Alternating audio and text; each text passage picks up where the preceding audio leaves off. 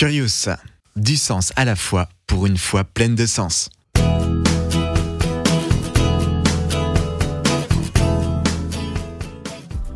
S'il existe plusieurs religions et qu'elles se contredisent entre elles, ce serait bien la preuve qu'elles ne viennent pas de Dieu et que Dieu n'existe pas, mais que c'est l'homme qui l'a inventé. Dans cette vidéo, nous allons tenter de répondre à cet argument contre l'existence de Dieu en laissant la question de l'invention de Dieu par l'homme pour une prochaine vidéo.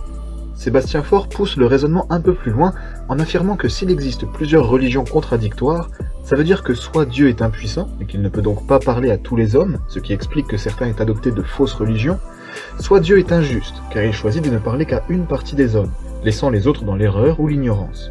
Dans tous les cas, Dieu n'est pas parfait, il n'est donc pas Dieu, donc Dieu n'existe pas. Mais c'est là commettre un sophisme du faux dilemme. L'injustice ou l'impuissance de Dieu ne sont pas les deux seules options à cet apparent problème. Je vais prendre un exemple.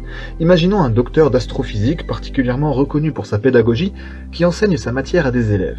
Si maintenant vous allez interroger des élèves de cette classe pour en savoir davantage sur ce qu'ils ont appris durant ces heures de cours, mais que ces élèves vous expliquent des choses différentes et parfois même contradictoires.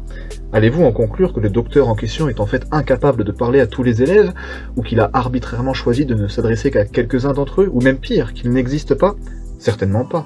Vous allez plutôt penser que certains élèves n'ont pas été attentifs, ou qu'ils n'ont pas bien compris certaines choses et en ont mélangé d'autres entre elles, par exemple. Nous sommes d'accord avec Monsieur Fort pour dire que Dieu, dans sa perfection, ne peut être injuste ou impuissant. Mais nous avons déjà vu qu'il est très peu probable que l'homme ait pu inventer par lui-même l'idée de Dieu, et que l'existence de plusieurs religions peut en fait constituer un argument en faveur de son existence. Les liens des vidéos en question sont dans la description. À partir de là, s'il existe plusieurs religions, cela s'explique plutôt par le fait que les hommes cherchent parfois à comprendre Dieu ou le divin à leur manière, et qu'ils n'ont pas tous compris ou voulu comprendre la révélation de Dieu. C'est plus l'homme que Dieu qui apparaît donc en quelque sorte impuissant ici. Alors bien sûr, cette question en appelle d'autres, auxquelles nous répondrons dans de futures vidéos. Mais pour conclure, retenons bien que l'existence de plusieurs religions ne prouve absolument pas que Dieu n'existe pas. Au contraire, elles peuvent fournir un argument en faveur de son existence. Retrouvez cet épisode avec les images sur la chaîne YouTube de Curious, K-U-R-I-O-U-S. Rendez-vous la semaine prochaine, même jour, même heure.